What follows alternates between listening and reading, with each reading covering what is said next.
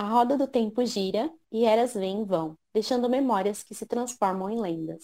As lendas desvanecem em mitos e até o mito já está há muito esquecido quando a era que o viu nascer retorna.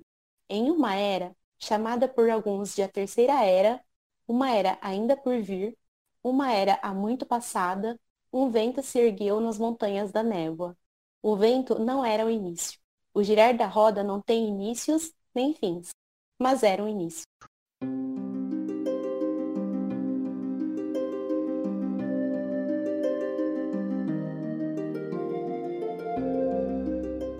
Kai Sharma Netrin. Nesse podcast, nós vamos conversar sobre nossa série favorita, A Roda do Tempo, escrita por Robert Jordan e publicada aqui no Brasil pela Intrínseca. Vamos comentar sobre os personagens, sobre a mitologia da saga, além de, claro, sobre a série de TV que sai muito em breve pelo Prime Video da Amazon. E atenção, queridos ouvintes, neste episódio vão conter spoilers dos primeiros dois livros na parte de discussão dos episódios da série. Mas não se preocupem, porque nós avisaremos antes. Sejam bem-vindos a mais um episódio do podcast O Povo do Dragão. Eu sou a Gisele e hoje tenho em mãos um Angreal poderoso. E eu vou fogo devastar quem ousar falar mal da Nynaeve. Olá, eu sou o Emerson, e às vezes a confiança é mais escorregadia que uma cesta de enguia. Saudações, devotos da sombra e amigos das trevas. Sou o Kalil e a Vienda não temia a morte. Havia uma grande diferença entre aceitar a morte e ansiar por ela. Saudações, meu nome é Kissia e agora nós vamos falar do único filme onde tem uma personagem chamada Iliana Cabelo de Sol, mas a atriz tem cabelos negros. Nesse episódio de O Povo do Dragão, nós vamos falar sobre expectativas e informações sobre a série de TV produzida pela Amazon e pela Sony. É, além da gente falar sobre a série de TV, nós vamos também comentar um pouquinho sobre algumas adaptações já existentes.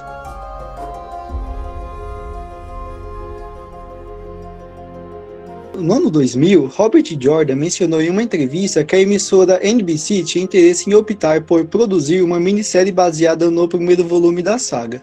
Mas no fim das contas não deu prosseguimento ao projeto. Em 2004, ele vendeu os direitos de cinema, televisão e videogame e também quadrinhos para a produtora Red Eagle. Muitos anos mais tarde, em 2015, a empresa levou ao ar, por meio do canal FXX, o piloto Winter Dragon, um episódio de 20 dois minutos que adapta os acontecimentos do prólogo de O Olho do Mundo. É, ele foi estrelado pelo Max Ryan como Leos Teren Telamon e Billy Zane como Ishamael. A produção e divulgação desse, desse, episódio foi bem obscura e nem mesmo a esposa e editora de Jordan, a Harriet, é, estava ciente que algo assim estava sendo produzido e que iria é, estrear na, na TV. E logo após isso, ela criticou muito a empresa que, que depois a processou. O episódio foi ao ar durante a madrugada, preste atenção nesse detalhe. E a empresa afirmou que, apesar das críticas de Harriet, ela tinha plena consciência da produção. O motivo central para o piloto, aparentemente é, ter sido feito, foi que os direitos de adaptação da saga estavam vencendo, e se nada fosse produzido, iria expirar, ficando livres para serem vendidos novamente para outra produtora. Vocês assistiram, gente, esse episódio? Tem disponível no YouTube, vocês viram? O que vocês acharam dele? Nossa! Infelizmente, parece uma fanfic, assim, ele tem um, um, um, filtro, assim, de filme velho, e estreou, tipo, sei lá, em 2015, no... Eu tava explicando esse, esse... Coitado do meu irmão, meu irmão tem que me aturar falando de A Roda do Tempo, porque eu não tenho amigos, sabe?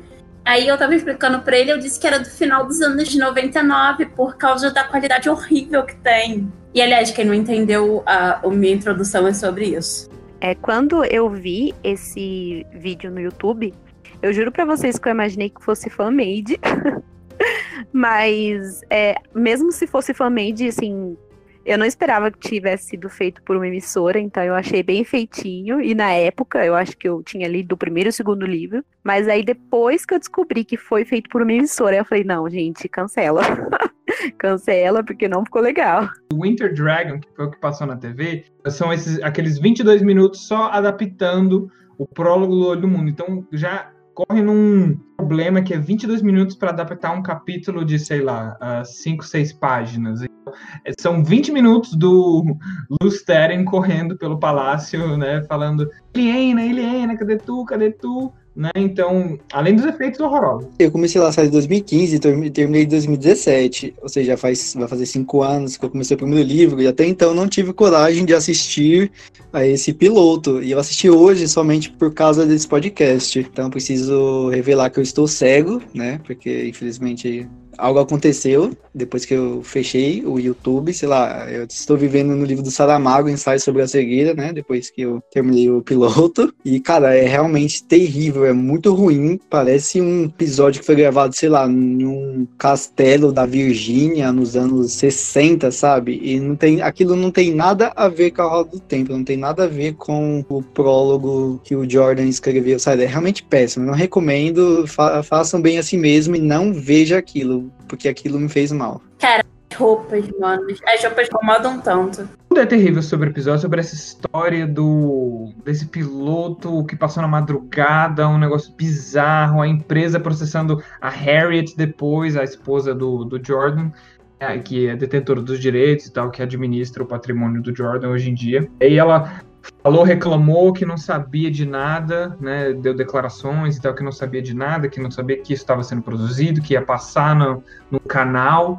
E aí eles processaram ela por né, difamação, esse tipo de coisa. Não deu muita coisa, na, não deu muito resultado na justiça. Uma coisa bizarra é que o diretor desse episódio Aparentemente era a primeira coisa que esse cara estava dirigindo na vida dele. O cara é James Seda. E o último tweet a, da vida dele, ele tem uma conta no Twitter, vocês podem ir lá. O último Twitter é Seda com S, Seda Vision. O último tweet da vida dele foi ele dizendo que tinham encerrado as filmagens do Winter Dragon, né, do episódio pseudo episódio piloto.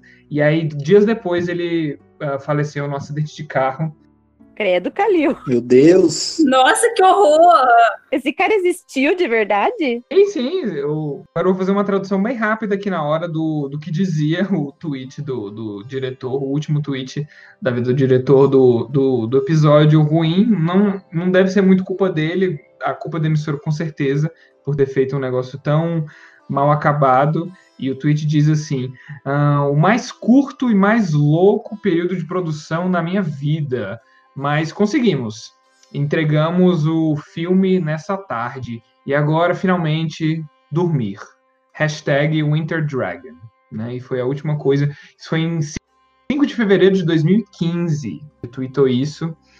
Depois, aparentemente, ele morreu num acidente de carro uh, uns dias depois, o que é um negócio muito trágico e horrível. E não é só a culpa do diretor, né? O negócio é ruim, é culpa dele também. Mas é culpa da emissora que queria fazer as coisas. Cara, pensa, só, pensa o seguinte: o último trabalho da vida desse cara foi esse piloto horroroso. Meu Deus, que horrível. Não, último e primeiro, porque era primeiro, aparentemente era o primeiro trabalho de direção do cara. Nossa. Infelizmente o legado dele ficou como esse. Na verdade, assim, eu acho que a culpa é da Red Eagle, né? Porque eles só produziram isso às pressas para reproduzindo na televisão durante a madrugada, só para eles não perderem os direitos, sabe? Para os direitos não irem para outra produtora, mas acabou que é, repercutiu super negativo, né? Entre os fãs e ninguém, realmente ninguém, ninguém gostou. Como gostar, né? É, pois é.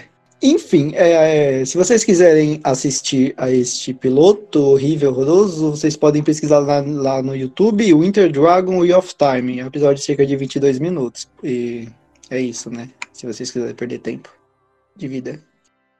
Depois de muita expectativa e ansiedade, em 2017 a Sony Pictures anunciou que seguiria com o projeto para produzir uma série de TV baseada em A Roda do Tempo com o apoio da Red Eagle. É, já em 2018 a Amazon anunciou sua entrada no projeto como produtora e encomendou uma temporada. Em setembro de 2019 iniciaram as filmagens da produção. É, agora a gente vai falar rapidamente de algumas adaptações já existentes baseadas na série. Nos últimos anos antes de sua morte, o Jordan ele trabalhou em colaboração com Chuck Dixon e Mike Miller na adaptação gráfica de New Spring e The of World. As oito edições de New Spring, lançadas entre 2005 e 2010, contam a história da busca pelo bebê dragão renascido e das aventuras de Moran da Modred uma jovem Aes Sedai e Lama Dragaron, o rei não curado de uma nação há muito destruída. Isso sendo o New Spring é o prequel de A Roda do Tempo. A graphic novel foi adaptada pelo roteirista de quadrinhos Chuck Dixon, com a cooperação de Jordan e ilustrada pelos artistas Mick Miller e Harvey Tolibal. A graphic novel de O Olho do Mundo possui 35 capítulos e foi publicada em seis volumes. Vocês já leram os quadrinhos? Então, é, eu tenho muito interesse e eu dei uma pesquisada na Amazon e eu vi que para o Kindle é, custa em torno de 20 reais o e-book. Mas, assim, a edição física é um absurdo de cara, não sei porquê. Deve ter poucos exemplares em tipo assim, antigo. É, eu pensei nisso. Eu já pensei em ler, mas eu sinceramente não gosto muito da arte. A arte de New Spring, então, é mega cagada. Ah, eu gosto. Eu até gosto da arte. Acho simpática, assim, mas não é nada demais. Mas é uma arte neutra, assim, que, que me atrai. Assim, não é nenhuma arte, nossa, super característica do, daquele trabalho, né? Tipo, mais uma arte normal de fantasia. Eu nunca cheguei a ler por inteiro. Eu até, quando eu estava com planos de reler O Olho do Mundo, eu falei, não, eu vou reler por meio da graphic novel, né? Porque eu acho o livro um pouco maçante, opiniões polêmicas. Aí eu falei, não, vou reler pela graphic novel, que vai ser mais legal, mas aí dá muito trabalho para ler, se você for comprar pelo Kindle, e aí você tá na Amazon à venda somente os volumes separados, né? Eu teria que comprar, sei lá, 35 volumes, ou uh, acho, em seis volumes, aliás, né, que eles dividiram. Uh, e daí, sei lá, gastar 200 reais comprando nessas graphic novels para ler no Kindle, aí eu fiquei meio com preguiça, Aí eu deixei meio por alto, mas eu conheço trechos, assim, do que o pessoal de conteúdos que eu consumo sobre a saga põe, assim, em vídeos, esse tipo de coisa. Eu sei apenas como é que tá ilustrado, esse tipo de coisa, mas não cheguei a ler de cabo a rabo.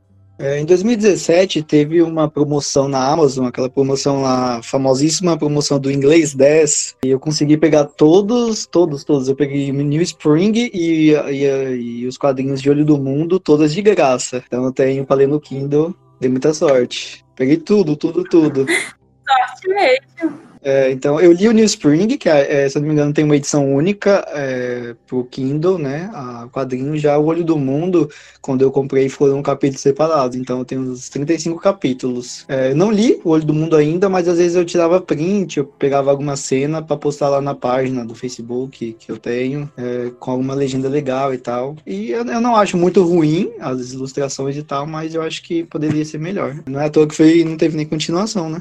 Ai, gente, eu adoro as ilustrações. Eu acho que as ilustrações começam muito bem, só que conforme os quadrinhos vão avançando, parece que eles vão fazendo de todo jeito, sabe? Fica um negócio meio estranho. Tem essa impressão, pelo, pela Entendi. olhada que eu dei. Pelo menos assim, os que eu já vi, porque a gente encontra mesmo muitos é, trechos no Google, né? Sim. E pelos os que eu já vi, assim, pelo menos na época, era bem próximo do que eu imaginava, sabe? Então eu acabei gostando bastante, foi onde surgiu o meu interesse. Uhum. Acho muito mais legal do que as capas, porque aquelas capas, aquelas ilustrações toscas dos anos 90 são muito feias, sabe? Parece que os meninos, o Randy tem 30 anos, 40 anos. e trabalha num circo. E eu gosto dos quadrinhos. eu acho que ajuda pra gente, sei lá, a gente enxergar mais, mais ou menos como é o personagem, né? Até porque o Jordan estava envolvido, né, no projeto é, das HQs, então talvez ficou do jeito que ele queria, né? Uhum. Espero que se algum dia a série TV faça sucesso, eles possam, sei lá, fazer novamente, né? Sim, podiam fazer uns estilos que lançaram os ilustrados de Harry Potter, que são muito bonitos. É. Tem os de Game of Thrones também, o das Crônicas de Fogo, que eles fizeram é, quadrinhos, né, de, quando a série fez sucesso. Tem quadrinhos é, sobre é, a Guerra dos Tronos e também sobre o Cavaleiro dos Sete Reinos. E são, pelo que eu olhei, são muito legais. Eu gostei bastante. Eles continuam publicando. A Fúria dos Reis está terminando de, sair os quadrinhos de Fúria dos Reis, então fez bastante sucesso. E uma coisa, mas não sei se valeria, não sei como eles fariam para continuar com os quadrinhos. Só se eles botassem, ah, é um outro cânone, porque quadrinhos é todo mundo branco, padrãozinho. E na série o elenco é super diverso, super bacana de, de ver, assim, super inclusivo e tal. E né, nos quadrinhos é bem. É, eu acho que se eles forem fazer, eles vão começar do zero, é. com ilustradores novos, e provavelmente com a aparência parecida da série, né? Para casar, até porque eles vão querer utilizar da, do marketing da série para poder lançar os quadrinhos, né? Então acho que vai ser uma coisa mais próxima da série. Esquece o que já foi lançado e começa do zero, sabe? Agora vamos falar das músicas, músicas inspiradas na, em A Roda do Tempo. A trilha sonora é, da Roda do Tempo é uma, ela foi criada pelo guitarrista, vocalista e produtor musical Robert Berry. É, foi lançado em 2001. É, o álbum é composto por 19 faixas que levam o nome de personagens locais, monstros criados por Jordan. É, o disco apresenta várias músicas instrumentais com forte influência céltica, além de algumas composições inéditas. É, vocês já ouviram essa, essa trilha sonora? Eu lembro que a Intrínseca, há alguns anos, ela publicou lá no canal dela, no site, no blog da Intrínseca e também lá na parte dedicada à Roda do Tempo. Vocês já pararam para escutar a playlist? Sério? Nossa, eu nunca tinha visto. Eu já li alguns posts do blog da Intrínseca, mas nunca tinha visto eles postando música. Vou dar uma olhada depois. Eu não sou muito ligado em música, então passa bem despercebido para mim. Essa trilha sonora ela foi produzida para ser, para ser ouvida, né, enquanto a pessoa lê os livros, ou somente ouvida. Tem algumas músicas legais, sabe? Acho que tem algumas músicas que são muito boas, combinam bastante com o personagem que ela é dedicado. Eu sei que ela tem sobre o Perry também, eu gosto bastante. É, acho bem legal. Da próxima vez que eu for reler a série, eu pego pra ver como é que fica. Tipo, Pena que são só 19 faixas. Alguém, você escutou, Gisele, essa, essa trilha sonora? É, tem a trilha sonora lá no Spotify, é, e acho que, a, acho que foi montada pela Intrínseca, se eu não me engano, ou eles divulgaram a playlist, alguma coisa assim. E eu, eu até linkei num post do meu blog que eu tava fazendo a pesquisa sobre o mundo, né? E aí, quando eu fiz essa pesquisa, que eu vi o post, então, no, no blog da Intrínseca, acabei acessando, ouvi, eu gostei das músicas, tem uma pegada bem legal. E, mas assim, só foi uma vez mesmo que eu acabei escutando e depois eu não escutei mais Mas eu gosto, recomendo. Eu acho bem legal também. É, tem alguns títulos, por exemplo, tem a canção para Moiraine. Tem uma para Nynaeve, se eu não me engano, que eu achei legal. Tem Coração de Lobo, que é para o Perry. Tem Dulan, né? Land the Order. Tem a Marcha dos Trollocs. Tem o um tema para o Range, para o Zayel, sabe? Tem a Procura pela Aja Negra. Tem os Corredores de Tarvalon tem é, Caminhante dos Sonhos, então, tem o retorno para Campo de Emond, tem, uma, tem algumas faixas que são bem legais. Eu acho que vale a pena a gente dar uma escutada. É, eu não sei o que o Robert Jordan achou dessa trilha sonora, não encontrei nada, mas ele ainda estava vivo, né, quando essa trilha sonora foi lançada. Provavelmente ele deve ter gostado, eu acho. Se ele não reclamou, provavelmente é porque gostou. E, mais importante, a trilha da Nine se chama Braid Tuggers. Braid Tugger é tipo puxadora de trança. Isso, isso. Como, como de praxe. Não, gente, eu não achei. Eu, eu, eu não achei esse nome aqui na. na... Não, é uma piada, meu Deus, era uma Ah, tá. Meu Deus, eu tava vendo que era sério. Poxa, cara. É, ok, é, então, agora vamos começar por algumas é, bandas que criaram músicas inspiradas em A Roda do Tempo. É, a primeira, vamos falar da mais famosa, que é a banda alemã de power metal Blind Guardian.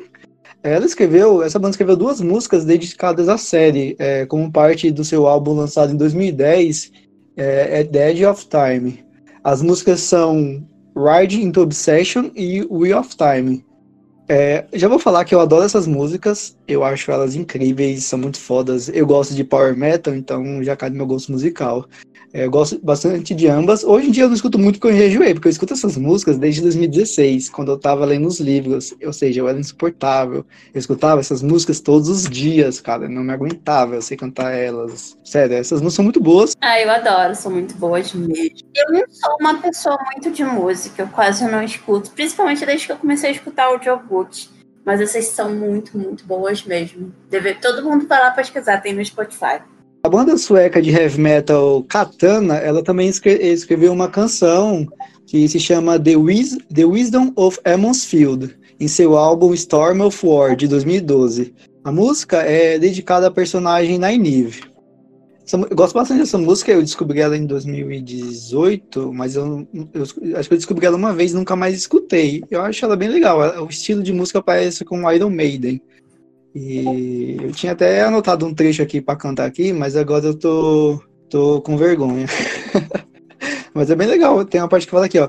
She had to go far away, the wisdom of Amos Field. Eu acho bem legal. Parece mesmo com o estilo de que o Iron Maiden das suas músicas. Meu Deus, eu não acredito que esse momento aconteceu. Você cantando ao vivo no podcast, Emerson. Obrigado por tudo. Também tem uma parte que fala que ela pode escu escutar o vento e dizer o que ele diz. É, eu vou escutar, eu vou procurar essa, só por causa que é sobre a Naini. É, catando, pesquisa lá. Isso, pesquisa lá. The Wisdom of Amos Field. Vou falar sobre um pouco da trajetória da personagem e tal, eu gosto. A banda americana de power metal chamada Noble Beast, em seu álbum Noble Beast de 2014, ela escreveu uma música chamada de Dragon Reborn. E essa música é, faz referência, obviamente, ao Randall Thor e o ciclo Karaeton. Essa música ela é incrível, porque ela, fa ela, ela fala bastante das profecias do dragão, e ela tem um ritmo muito bom. Ela também vai falar sobre a trombeta de Valéria, e eu gosto bastante dessa música. Quando eu descobri, eu não parava de escutar, sério. Quando eu descubro alguma coisa, eu fico, tipo, obcecada. É, a banda austríaca de metal chamada Dragony, em seu álbum de 2018, Master of Multiverse, lançou a música Flame of Tarvalon, e essa música ela faz referência ao trono de Amerlin. A banda sueca de metal Fraternia, em seu álbum The Gathering, lançou em 2019 a música Reborn, que faz a referência ao Range, Dragão Renascido. Essa música eu escutei, mas eu não gostei muito, não. Acho que ela é pesada demais pro meu gosto. É, a banda americana Lyra possui duas músicas dedicadas à série. É, This World That Could Not Be Broken, e essa, essa música ela faz referência à queda de Manhattan. Ela, ela é meio que um metal misturado com ópera. Eu não consigo entender muito o que o vocalista canta, mas eu li a letra e achei bem legal. Ela fala bastante do que a Moirane conta no livro, lá no início do Olho do Mundo, sabe? Quando é, caiu e tal. E ela também tem outra música chamada Betrayal of Hope, que faz referência a Ishamael. Então fica a dicas para vocês, se vocês gostarem desse tipo de música. Geralmente, as bandas que criam músicas inspiradas na Roda do Tempo são bandas de metal, né? Então, quem gostar, quem tiver interesse, pode dar uma procurada. A música do Chamael eu conheço e eu vou cantar aqui no podcast. Tá, pode cantar então, cadê? Chama, chama, Chamael. Meu Deus, alguém me mata. eu pensei que ela tava falando sério, cara. Eu também Não, falei, ué. eu vou cortar, vai. amado, ó. Não, Não, vai não vai cortar, cortar, deixa. não. É, não vai cortar, não. Você não corta as minhas, você vai deixar isso daí. Não, gente, pelo amor. Eu já tô vendo essa tesourinha do Cortal, ó.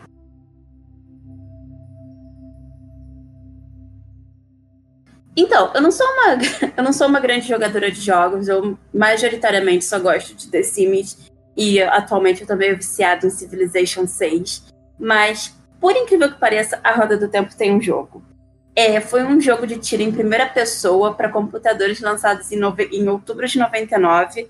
Na trama, o jogador controla uma Aes Sedai chamada Elaina, a curadora das crônicas, que seria o equivalente a Iliane, né? Que é enviada em missões para recuperar um triangle e combater Trollocs e investigar assassinatos, levando o jogador da Torre Branca a Sheogu, passando pelas Montanhas da Névoa e uma fortaleza dos Mantos Brancos. Apesar de ter sido um fracasso comercialmente, o jogo ganhou avaliações muito positivas por grande parte da crítica, que afirmou ser um jogo muito competente e desafiador. A mecânica do jogo consiste basicamente em atirar tessituras contra os inimigos, usando uma variedade enorme de artefatos de poder. Existe também um jogo de tabuleiro de RPG baseado na obra de Jordan, lançado em 2001, tendo recebido uma expansão em 2002. O autor alegou que havia no jogo alguns problemas de continuidade e de informações que contradizem o cânone dos livros. Alguns de vocês já jogou algum dos jogos? Já, leu, já viu o RPG? Eu já ouvi falar, mas eu nunca, ah, nunca encontrei esse de tiro, de tiro, ó, esse de tiro em primeira pessoa. E sobre o RPG, já, já ouvi alguns amigos comentarem, eu acho que a capa até é o Loyal, né? O Loyal, eu acho, na Isso, capa. exatamente. Só, é, só que eu nunca, nunca vi como é que é, nem e nunca fui atrás, não. O jogo eu já tentei baixar, mas não, deu, não rodou no meu computador. Eu acho que eu fiz alguma coisa errada, eu não sei mexer nessas coisas. Mas eu já vi muito gameplay e muito, muitas análises desse jogo. É bem ágil, é um jogo que você sai pulando por aí como um Aes Sedai, atirando umas metralhadoras de tessituras, assim, jogando, parece, sei lá, a Avienda que consegue repartir as tessituras, vários fios, não sei como é que se chama esses, os feitiços, né? Fazer vários feitiços e tal, eu acho muito sinistro. Na verdade, pelo que eu entendi do, da trama, a, essa curadora das crônicas aí, que é tipo a vice-presidente das Aes Sedai, ela não tem, ela é muito fraca no poder, por isso que ela tem que ficar usando um monte de terangreal e de angreal para ampliar o poder dela. Então, um, um, dos objetivos do jogo é você sair por aí uh, coletando angreais, terangreais para aumentar seu poder. E aí, nossa, você vai, ela é atacada pela Aja Negra, por Homem Cinza, ela encontra abandonados, ela vai para Sheol Então, quem entender de computação e tiver interesse por isso, pode baixar o jogo em algum lugar aí, porque, óbvio, para comprar isso é impossível aqui no Brasil. Eu já vi tem na Amazon usado para vender, mas na Amazon gringa, claro. E é um jogo de ação assim sinistro, de primeira pessoa, assim, de tiro super ágil. E parece que é bem dificinho e as críticas que eu já vi, mesmo de gente que não é fã da Roda do Tempo, mas jogou, o pessoal curte bastante, assim, acha um jogo super à frente do tempo, os cenários são até bem feitinhos. Eu vi que é um jogo bem escuro, então jogar com brilho no máximo em um lugar mais escuro, assim, pra conseguir ver as coisas direitinho, atacar os trólogos, os, os mantos brancos. Mas um dia eu quero, quero até jogar, mas eu vou linkar, deixar linkado no, na descrição do episódio. Tem um, um gameplay do Daniel Green, que é um youtuber super famoso de. Fica bastante em fantasia, mas principalmente a roda do tempo. Jogou, acho que o jogo inteiro. Ele tem dois vídeos com a campanha, os pontos principais da campanha. É bem divertido de acompanhar. Então é um jogo que vale muito a pena. Uh, ou jogar, não sei. Bom, eu não joguei, então vale a pena jogar, mas vale a pena acompanhar e ver reviews aí na internet. Nossa, que massa! Adorei a ideia. Gente, é, pelo amor de Deus, pelo amor de Deus, se alguém encontrar esse jogo, por favor, chama lá no Twitter, arroba EmersonFM, underline, manda o link, então a gente para baixar para eu jogar, por favor. Nossa, quero esse jogo agora na minha mesa, adorei. Quando eu vi a gameplay do Daniel, eu até procurei, mas eu não encontrei. Então, agora que a gente já falou sobre quadrinhos, sobre música e sobre jogos, né? É, agora nós vamos finalmente chegar na, sobre a série e falar sobre o elenco. Finalmente, então, vamos falar sobre grande, a grande atração deste episódio, que é a série de TV que vai sair pelo, pela Amazon, pelo Amazon Prime, no ano que vem. É praticamente confirmado, porque eu vi recentemente uma entrevista com a, a Rosamund Pike, que vai interpretar a Moraine, né, o grande, a grande estrela da série, provavelmente a atriz mais conhecida uh, que vai participar do elenco, mas informações sobre o elenco um pouquinho mais à frente. E ela falou que é, os seis episódios da série já foram gravados, seis de oito, então restam só mais dois episódios para serem gravados. A produção foi interrompida por conta da pandemia, mas as, as, as atividades na República Tcheca estão voltando, aparentemente. Várias séries que estavam sendo gravadas lá vão retornar. E, como eu falei, ela está sendo gravada na República Tcheca e com algumas locações em outros países ali próximos, localizações específicas, mas né, principalmente na República Tcheca. Né? Ela está sendo produzida pelo Amazon Studios em colaboração com a Sony Pictures, que era quem detinha os direitos né, de, de filmagem e tal, de adaptação, junto com a Red Eagle Entertainment. Uh, ah, Para conduzir essa série, o grande chefe, o chefão da série, o showrunner, que é quem é responsável por basicamente tudo na série, é o Rafe Judkins. Ele já foi um participante daquele meio que reality show de sobrevivência, né, o Survivor, mas ele foi só como participante, mas ele já fez, já trabalhou como roteirista naquela série Chuck, aquela série de comédia, meio ação, de espionagem, passava no SBT, inclusive, era saudades. O Rafe Judkins, ele é produtor, foi produtor em Agents of S.H.I.E.L.D., que é uma série da Marvel, sobre, né, os, organização S.H.I.E.L.D., e é uma série de certo sucesso, porque até hoje está em exibição, também foi produtor em Hemlock Grove, que é uma série de lobisomem da Netflix, além de ter sido roteirista em Chuck, como eu falei. Para compor esse time de roteiristas e escritores para a série, para os roteiros da série, temos o Michael Clarkson, que ele foi produtor consultor naquela série do Apple TV, aquela série com o Jason Momoa, e também foi produtor consultor em His Dark Materials, a série que adaptou Fronteiras do Universo, HBO. Uh, tem também o Justine Joe Gilmer, que foi roteirista em The Hundred, uma série que está na sua última temporada e faz bastante sucesso.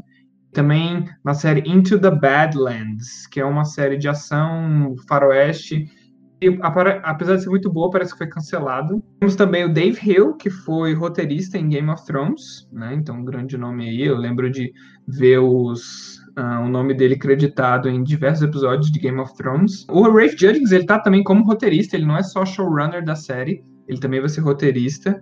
E temos a Celine Song, que ela tem um título de roteirista adjunta, não sei se esse é o termo correto. Ela não é uma roteirista encarregada com um episódio, ela é uma roteirista como se fosse uma ajudante uh, de roteiro, assim. Ela não vai uh, escrever propriamente um episódio inteiro, mas vai uh, ajudar na escrita, na roteirização dos episódios. Ela é roteirista em, foi roteirista em algumas peças de teatro bastante aclamadas. Como produtores, consultores, como pessoas por trás dos roteiros, nós temos, obviamente, a Harriet McDougall, que é a esposa do Jordan, gere todo o patrimônio do Jordan, todas as o, né, os direitos autorais, todas as coisas desse tipo. Ela que gere isso, então ela está como consultora, além do Brandon Sanderson, nosso querido autor de fantasia em atividade. Ele é um produtor consultor, então ele não dá opinião sobre na hora da escrita dos roteiros, apenas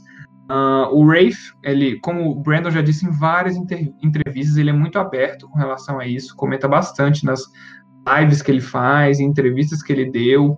Vou linkar também o link de uma entrevista que ele deu para o canal da Dusty Wheel, que é super completo. Ele fala sobre muita coisa na adaptação, sobre o, o papel dele na adaptação. Então, vou linkar isso também, porque é um, para quem é, sabe inglês, vale muito a pena ouvir essa entrevista, que dá uma certa segurança, né? E você vê, o Brandon, ele é muito honesto, então, e muito aberto, então, uh, realmente tranquiliza a gente com relação à adaptação.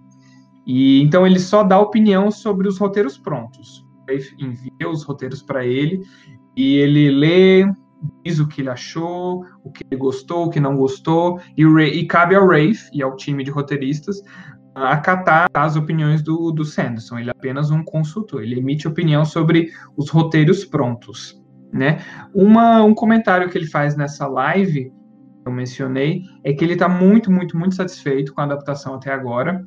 Mas existe. Ele deu um pequeno, sei lá, deixou uma pulga atrás da orelha da gente, porque ele falou que tem um, uma decisão em particular e com a qual ele não concorda tanto, que ele está um pouco reticente, não, não concorda 100% com essa decisão que tomaram.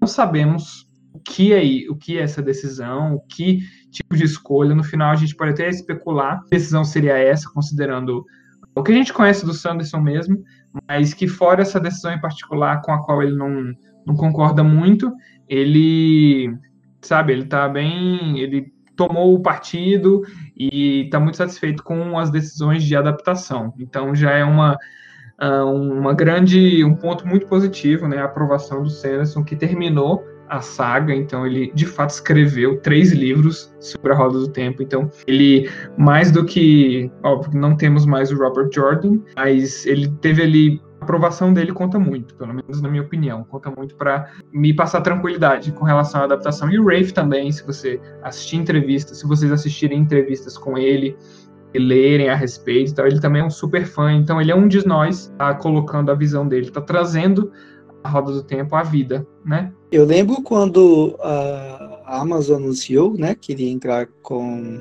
para produzir a série e divulgar o Rafe, né, como showrunner.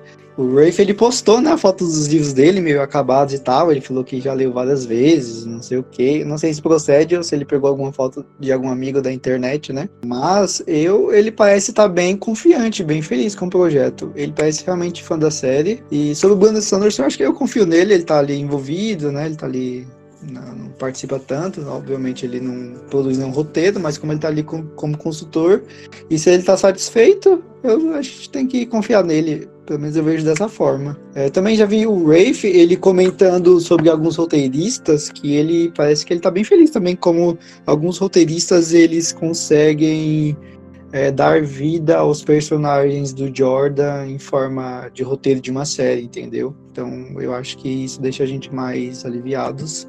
Só nos resta aguardar, né? E ver se tudo vai sair como a gente está esperando, de uma forma positiva. É, eu acho que sobre o Sanderson eu tô muito curiosa para saber o que que é isso que não deixou ele muito feliz, se vai contra as convicções dele ou se é algo que vai prejudicar a fidelidade dos livros, sabe? Mas é o que importa é que, de um modo geral, ele está feliz com a adaptação. Eu também estou feliz com o que nós temos até agora.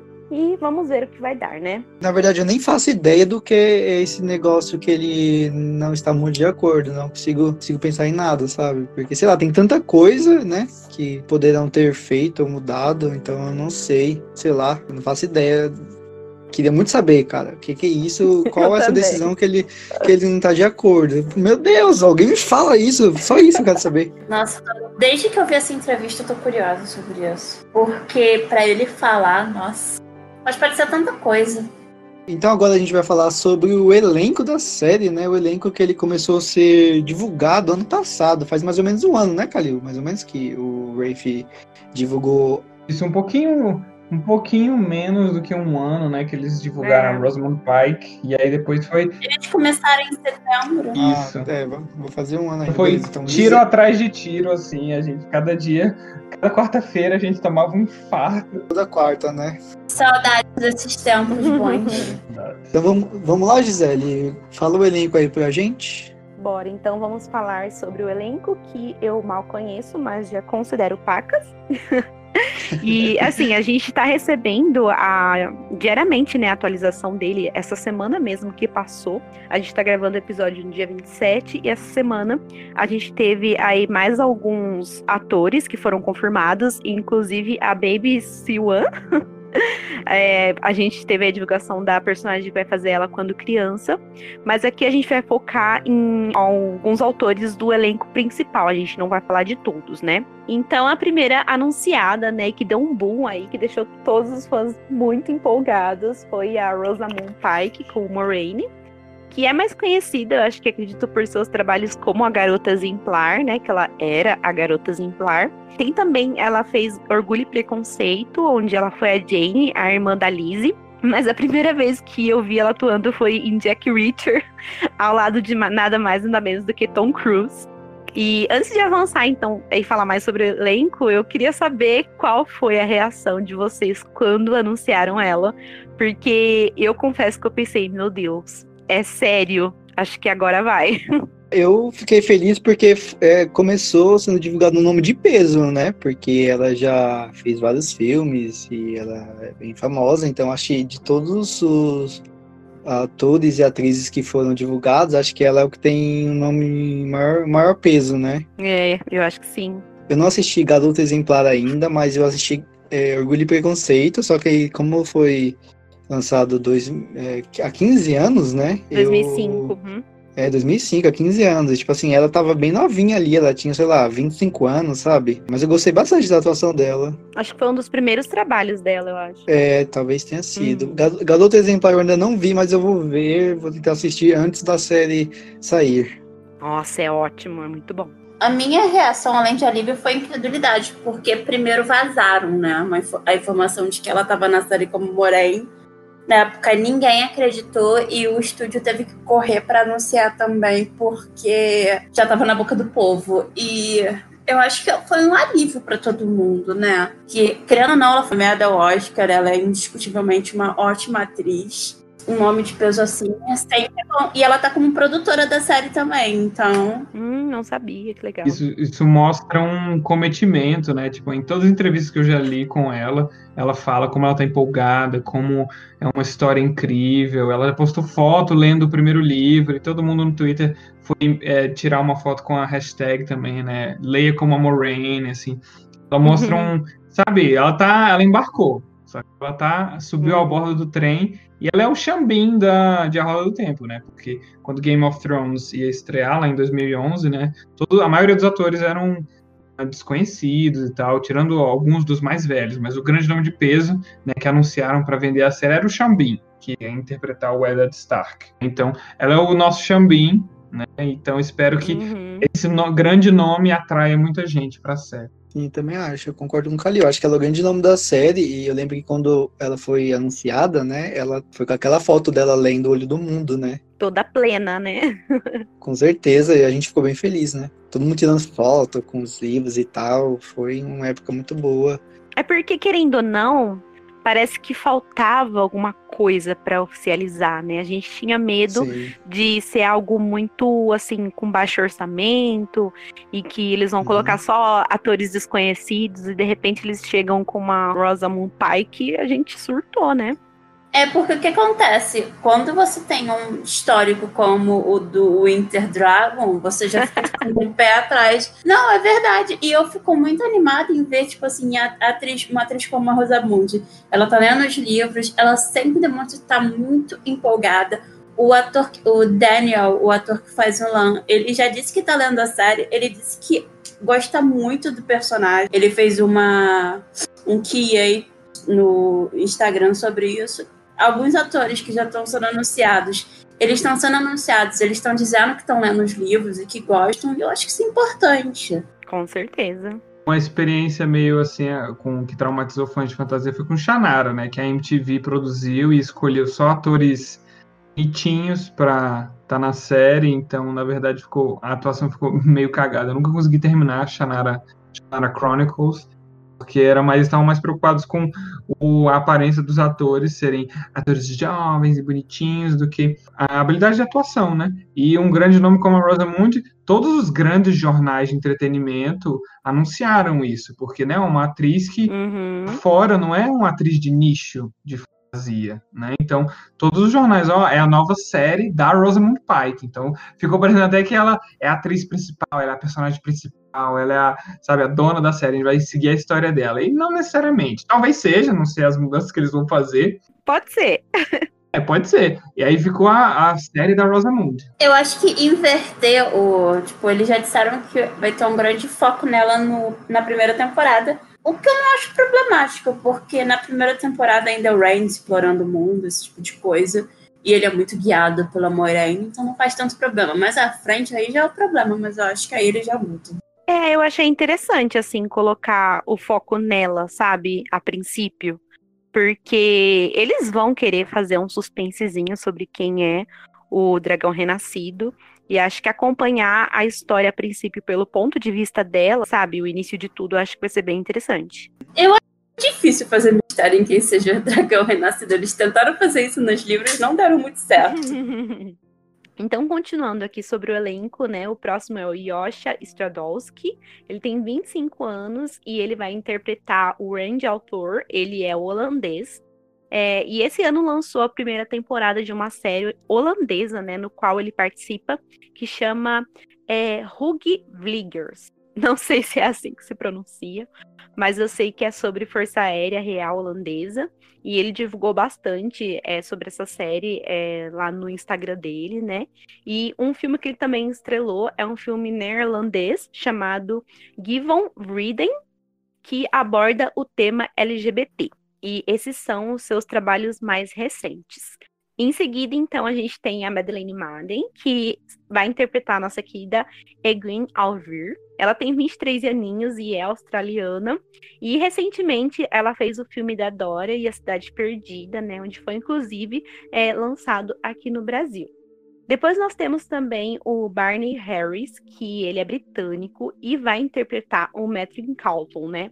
Ele já fez vários filmes e séries, né? Mas eu não encontrei nenhum em que ele interpretou um papel assim de relevância. Então nós teremos que aguardar para ver mesmo ele. Mas assim, na época eu fiquei chocada que ele tem uma vibe muito Matt. e por falar em vibe também, a gente tem o Marcus Rutherford, é, ele é, também é britânico e ele vai interpretar o Perrin Aibara. E eu achei que ele também tem é, uma vibe muito Perrin, assim, só de olhar à primeira vista, né? O seu último trabalho foi o filme Obediência.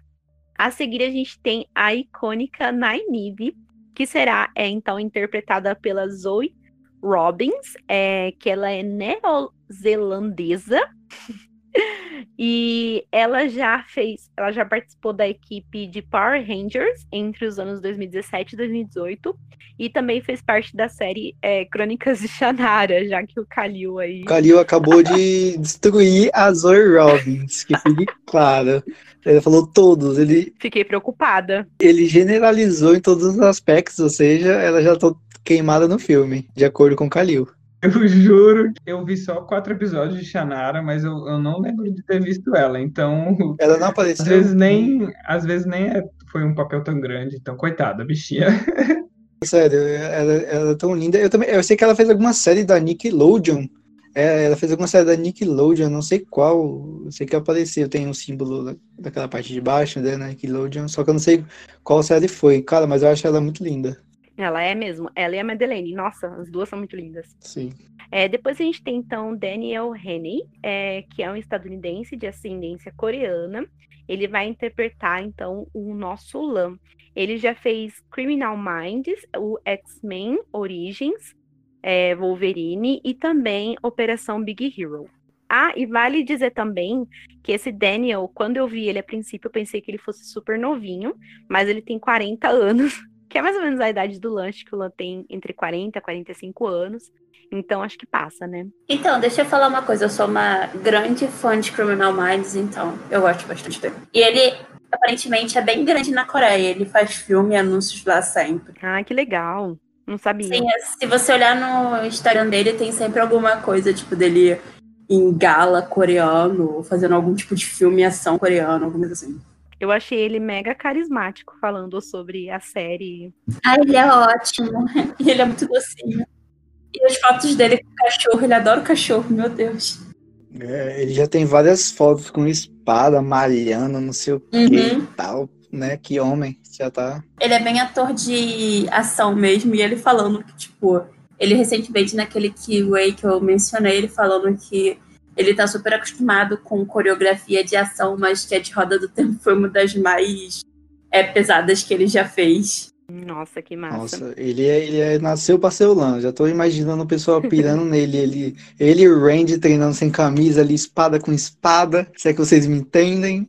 Sabe? Aquele suor descendo, né? Naquele sol. Entenda, amigo. Enfim. É. Só vem. Não, ó, eu vou puxar esse gancho e uhum. aproveitar que a gente tá falando de coisa boa. Vocês estão preparados para crushar Tom Marilyn? Porque, gente, o ator que vai interpretar ele é o Alexander é, Wilhelm. Não sei falar isso aqui, gente, não dá. Ele tem 47 anos e ele já é uma figura bem conhecida aí, porque ele já fez Crossing Lines, Tomb Raider, e ele também fez é, The Last Kingdom, ele é o Kertan. E, nossa, eu jamais imaginaria um Tom Merlin desse. Vocês estão preparados para crushar ele? Eu tô. Estou preparado para essa série, não. Assim, que pode só gente bonita. Então, o meu sonho era o Peter Capaldi como Tom Merlin, mas foi um sonho impossível. É porque o Tom Merlin é mais velho, né? Tipo, Sim, é, ele já é bem mais velho. E esse ator, ele é mó deadzão, sabe? Tipo, ele é, uhum. é, tá super conservado e tal, mas eu entendo a escolha de roteiro, né? Porque se ele for fazer as mesmas manobras físicas que o Tom Merlin faz, não teria como um autor mais velho interpretar o personagem, né? Sim, tem que ser um ator mais sim, físico. Sim. É. Então, é, mas para a alegria da galera, né? Foi ele mesmo. Ah, não esperava, mas eu adorei essa surpresa, vou falar para vocês. Nossa, o pessoal surtou quando, quando anunciaram.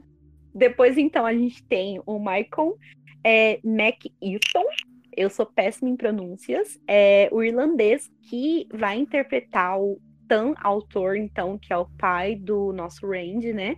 E a gente fez até aqui uma piadinha, porque ele interpretou o Roose Bolton em Game of Thrones, então ele saiu de pior para o melhor pai. Nossa, com certeza.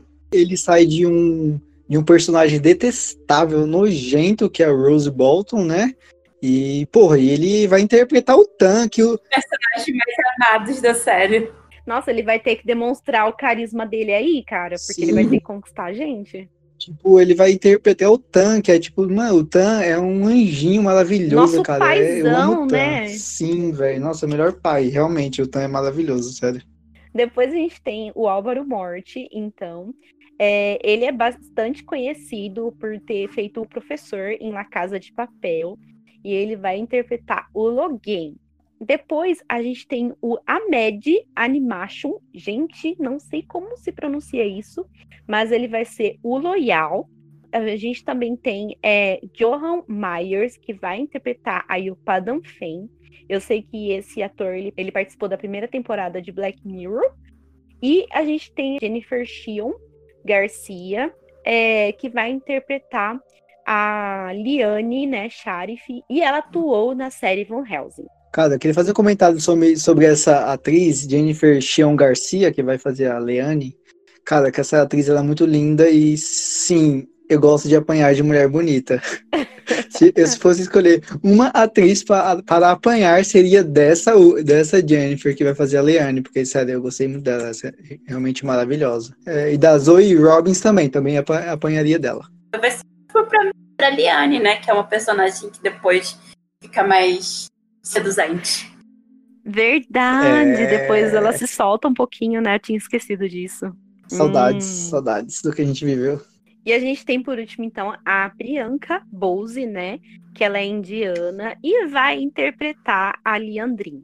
É uma coisa muito interessante desse casting, se você perceber bem, ele é super diverso tanto em etnia quanto em nacionalidade. Tem atores indianos, neozelandeses, tem britânico, tem tudo que você possa imaginar. É, tem tudo que você possa imaginar. E não tanto a nacionalidade, mas quanto a etnia, que sempre tem aquelas criaturas reclamando, principalmente no Facebook, que o Facebook é o, é o terror da toxicidade. Tinha muita gente falando coisas racistas sobre os atores. Gente, eu amei. Tô apaixonada por esse elenco. Não, eu adorei. Tipo, é- o elenco é incrível, lindo demais. Foi uma surpresa muito grande quando eu vi, assim, que eles é, tiveram é, a coragem, não sei, de colocar autores, assim, centrais, mudar a etnia deles, né? Porque eles sabem que eles mexem ali com o pessoal que é mais conservador, que não aceita algumas mudanças, né? Querem fidelidade na aparência. E às vezes essa aparência não é tão importante, né? É, para a história.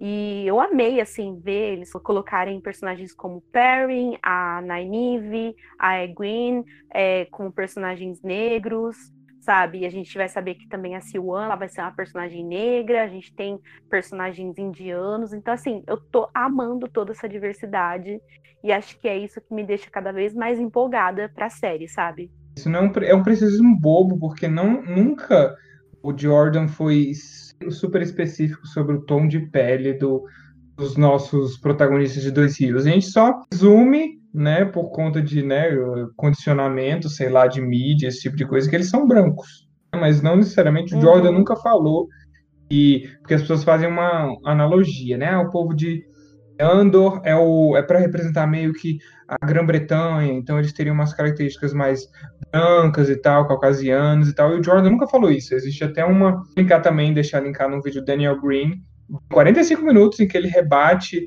ponto a ponto essas críticas quanto à etnia dos personagens, que na verdade nada está definido nos livros, defini assim, nada, não teve o martelo batido aí dizendo, não, eles são brancos mesmo ponto final.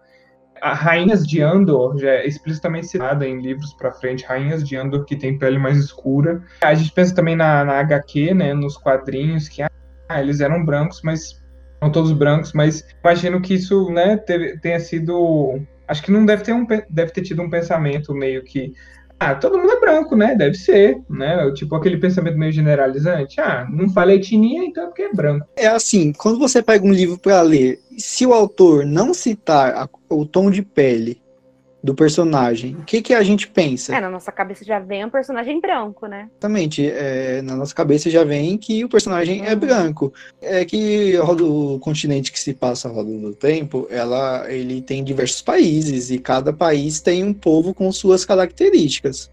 É, por exemplo, Dois Rios, ele é um povo homogêneo, então ele, ele, ele se reproduz entre si.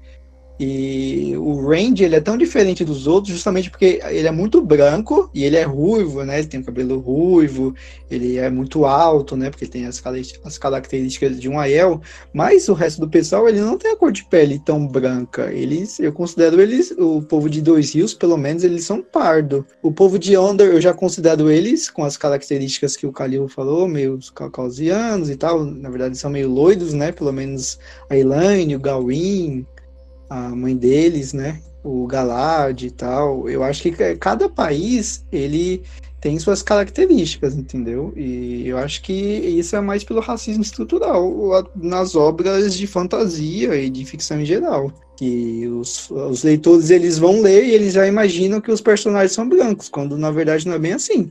Tem, eu acho que tem, tem a descrição de personagens que deixa bem claro que não é bem assim. Eu acho que o, o Jordan também não fala, ah, esse personagem é negro. Esse personagem tem um tom de pele negro. É, na verdade, esses autores de fantasia, eles falam assim, ah, tem um tom de pele oliva, não sei o quê. E eu sou totalmente contra isso. Eu acho que se o personagem é negro, você fala, ah, esse personagem tem um tom de pele negro. Pronto. Só que, sei lá, parece que eles floreiam muito para não dizer o tom de pele de um personagem, sabe? E isso acaba virando um problema. Eu não gosto disso. Mas assim, no caso, é, eu acho que como é uma adaptação, a gente pode estar tá aberto também a mudanças. Que nem no caso do Randy, é, é importante ele ter uma aparência diferenciada, porque é algo que faz sentido para a história. Uhum. Mas, por exemplo, no caso da Siwan, teve uma mudança, porque ela era escrita como olhos cinzentos, se eu não me engano, no livro, ela é branca, é, de olhos cinzentos, e a gente vai ter uma Siwan que é negra. Então, eu acho que não tem um grande problema mudar a etnia entendeu? Desde que, que não vai interferir na história, eu acho que a gente pode estar aberto a essas mudanças, mesmo que o autor não deixou claro é, qual que é a etnia dos personagens, se não for assim uhum. muito importante, eu não vejo problema nenhum em mudar e diversificar, entendeu? Acho que esse é um dos grandes trunfos Sim. da adaptação, sabe? Com certeza, com certeza. Exato. Mesmo que fosse, ah, todo mundo branco. Eu acharia incrível que eles mudassem a etnia de todo mundo e fizessem um, elenco super diverso, é super muito mais interessante, muito mais agradável, a gente se vê muito mais assim, parece mais próximo de nós, até porque do tempo assim, é um não é um continente fixo, né? Tem milhares de anos de história e o mundo mudou muito. Nós vamos falar mais sobre isso no nosso episódio sobre a Era das Lendas, né? Então, um continente é um mundo que passou por muita unidade, união. Então, tipo, tinha muita migração, povos uhum. misturando. Então, era, um, era uma grande nação o mundo. Então, faz total sentido as pessoas serem uh, de origens, de cores de pele de totalmente diferentes de várias etnias. Como cada, cada país de Rangeland tem o povo tem suas características, não só de vestimenta e cultura, mas eles também têm características físicas diferentes, sabe? Tem, tem uns que têm um nariz mais aquilino, o povo das terras da fronteira tem características mais asiáticas, né? Por isso que o, o ator que vai interpretar o Lan, ele, ele, é ele tem descendência asiática, né? Descendência coreana. Eu não vejo nenhum problema nisso. Eu acho que é, é muito bom. Como o Kali falou, a gente se vê na série, sabe? Tem uma diversidade, uma representatividade. A série enriquece, né? Sim, exatamente. Acho que nem o Jordan se importaria com ele, porque se a gente prestar atenção, a gente vai ver que, que o, os povos que aparecem durante os 14 livros, eles têm características físicas diferentes. E não necessariamente são todos brancos. A gente tem o povo do mar, que é um povo negro, nós temos nós temos uma imperatriz que vai aparecer mais pra frente, né? Que ela é negra. O Shoshan, né? Sim, com certeza. E eu, na verdade, eu fiquei muito feliz com essa diversidade do elenco. E, cara, o pessoal que ficou bostejando, enchendo o saco nos, nos grupos de Facebook, sabe? Ah, na, na, na nível negra, não sei o que, eu vi muita reclamação disso, né? Só lamento por eles. E, na verdade, são racistas mesmo. Né? Só, só, na verdade, não tem como chamar de outra coisa. Eles são racistas, eles querem que sejam personagens brancos totalmente da forma que que eles imaginam na cabeça deles, né? Sim, na, na cabeça deles, é, né? nas vozes da uhum. cabeça deles, como não é bem assim, hum. não é bem assim. Muitos personagens ficam a nossa interpretação, sabe?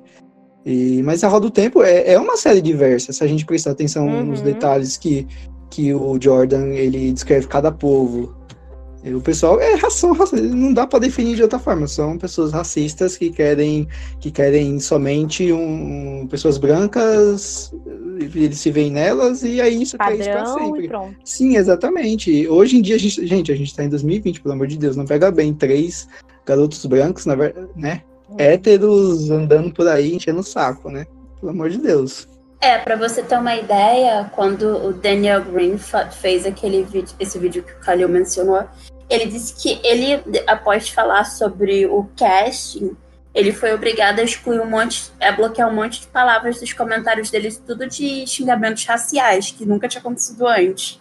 Então, para você ver, é, o pessoal realmente pegou pesado. O que eu acompanhei nos grupos de Facebook era basicamente isso, reclamando da, da atriz que vai fazer a Nynaeve. Gente, assim, eu fico imaginando o chorume quando essa série iniciar, porque assim, é, eu tenho certeza que eles vão incluir mais outros tipos de diversidade, de representatividade, porque essa é uma série é, moderna e com muitos personagens. Então a gente vai poder, assim, ter muita representatividade e eu confio no Rafe que ele vai trazer isso pra gente, né? E eu tenho certeza que esse pessoal vai chorar ainda muito mais, porque eles não vão acertar. A gente tem que se abrir para as mudanças, sabe? É uma história que foi uhum. escrita uhum. nos anos 90 e a gente está no século 21, a gente está em 2020. Então a gente tem que se abrir às mudanças, sabe? E aceitar as diferenças. E o pessoal vai chorar muito ainda, gente. Eu só lamento. Eu espero Sim. que esse povo já desista da série logo de vez, sabe? E deixa para quem valoriza, porque não dá. É, que já faz aquele fio, aquela Isso, filtragem, né? Sim. Uhum. Nos grupos americanos de A Roda do Tempo, tem muitos boomers, né? Eu sei, como a Roda do Tempo é uma série dos anos 90, tem muita gente de idade que acompanha a série, sabe? Sei lá, os, os conservadores de, sei lá, 40, 50, 60 anos, que eles acompanham a série faz tempo. Não é aqui no Brasil, que pelo menos é, quem eu conheço são normalmente jovens, né? Que leem fantasia. Nos Estados Unidos tem bastante gente com mais idade que lê também. E Estados Unidos provavelmente é o país mais racista do mundo. Então, daí, daí vem tanto showroom, sério. É, os primeiros meses é, após o, a divulgação do elenco foi insuportável. Insuportável. Era olhar os grupos do Facebook. Sim, Nossa. sim. Então, não foi só tipo, grupos americanos, foram em grupos brasileiros também. Não, não, totalmente. É um dos motivos. Eu basicamente completamente larguei o Facebook pós a eleição aqui de do Brasil, mas depois do, depois do anúncio do casting, tipo, basicamente não olhei mais, porque era impossível, dava, tipo, dava raiva. Sim, exatamente. É, tinha muito comentário revoltante, sério, sério. É isso, o pessoal, o pessoal acha que não pode, sei lá, ver um asiático, não pode haver negros, não pode haver, sei lá, ne, na, nenhum outro personagem, nenhuma atriz ou ator que não seja branco. Generalizando um pouco, né? Por não por muito tempo não ter havido representatividade em, em, livros de ficção, mas falando de fantasia, quando a gente lê, se o autor não especificar o tom de pele do personagem, a gente automaticamente vai pensar que é branco, né? Então é isso. E felizmente eu fico feliz, muito, muito, muito, muito feliz que esse, o elenco da série é muito diverso, tem várias etnias diferentes, e eu acho que isso vai, eu acho que isso pode trazer muita gente, muita, trazer o interesse de várias pessoas para a série, sabe? Uhum. É, além de explorar diversas etnias, também pode explorar a sexualidade, né? Uhum. Ah, é assim. Eu acho que a questão atual é de incluir, não excluir. Com certeza. Representatividade hoje é tudo. Eu acho que eu, eu realmente fiquei bem feliz com com o elenco da série e espero que os, os novos personagens de outras temporadas que sejam escalados seguindo, seguindo esse padrão.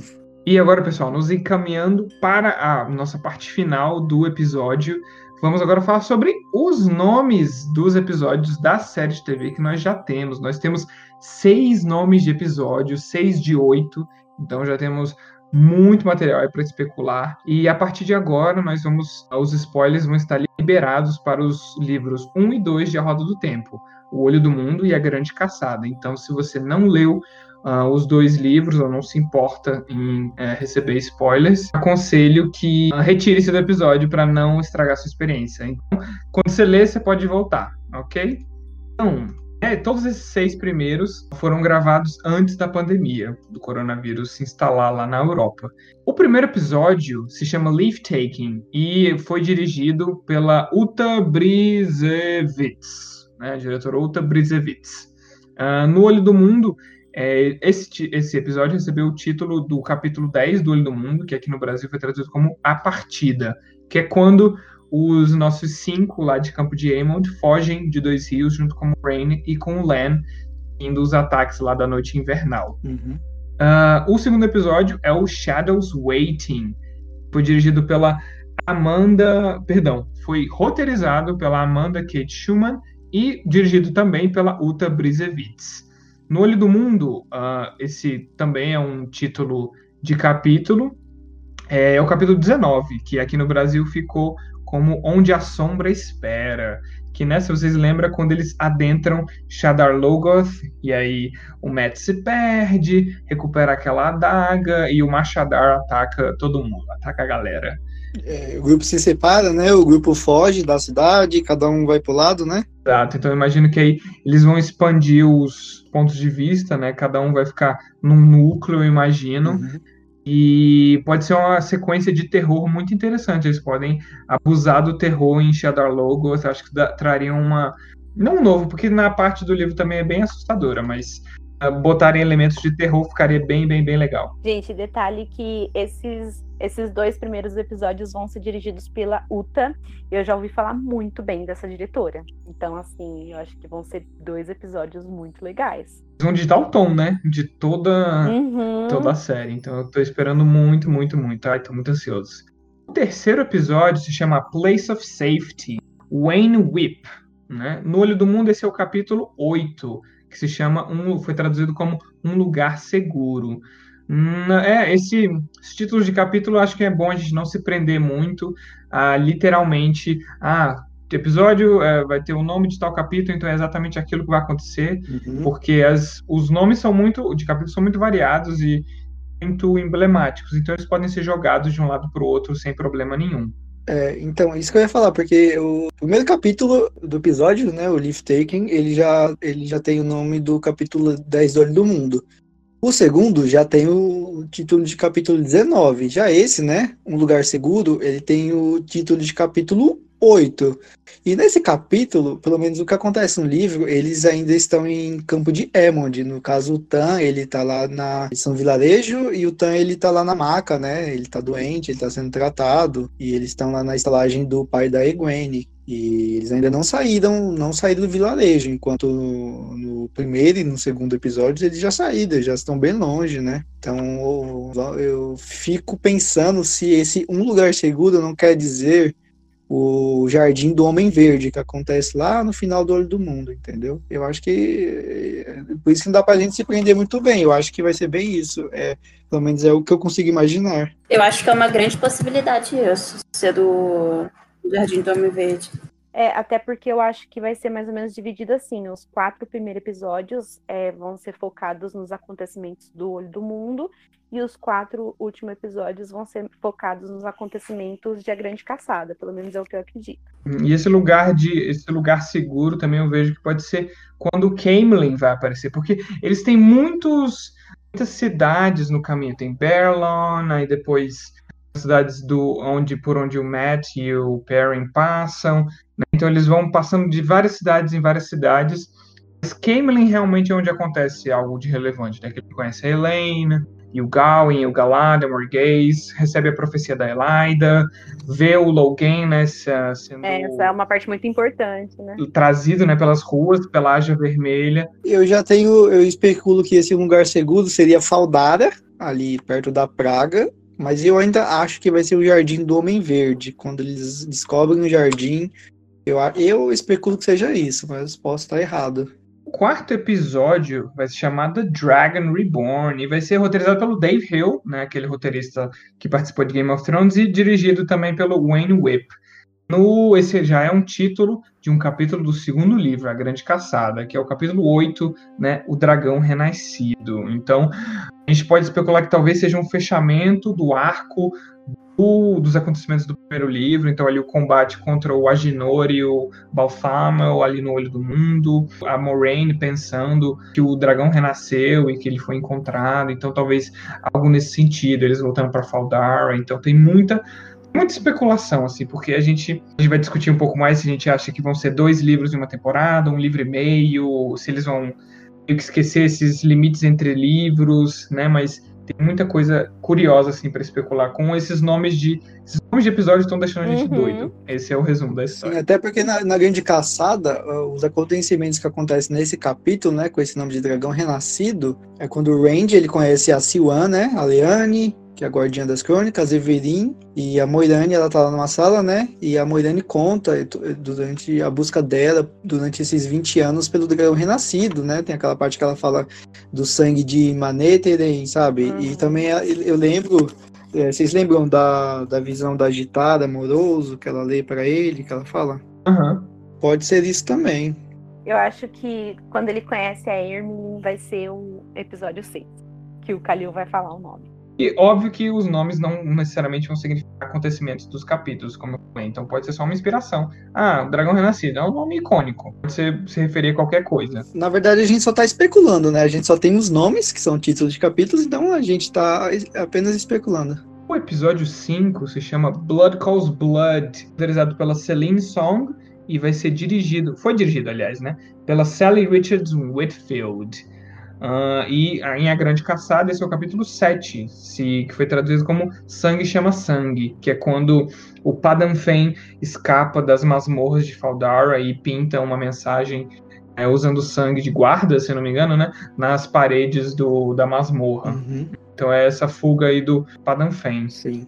episódio 6, o último episódio a ser gravado, The Flame of Tarvalon, roteirizado pela Justine Jewel Gilmer, Gilmer perdão, e dirigido pela Sally Richards Whitfield também. Esse é o capítulo 1 de A Grande Caçada, traduzido como A Chama de Tarvalon, Uhum. que é um dos títulos do trono de Emerlin, a Siwan Sanche, atualmente. Então, ah, ficou uma pulo saltando vários capítulos, vai e volta, uma loucura, não sei o que pensar. É, ne- nesse capítulo, já começa com o Randy, né? Suadão, com o Randy treinando lá e não sei o quê, e ele, ele Uhum. querendo ir embora, porque ele, O Everson tá porque ele não quer porque ele não quer machucar os amigos, tá preocupado e tal. E acho que no final desse capítulo a, a Siwan, né, a Merlin, ela chega com a comitiva da Torre Branca. Uhum. Talvez por isso tenha esse nome.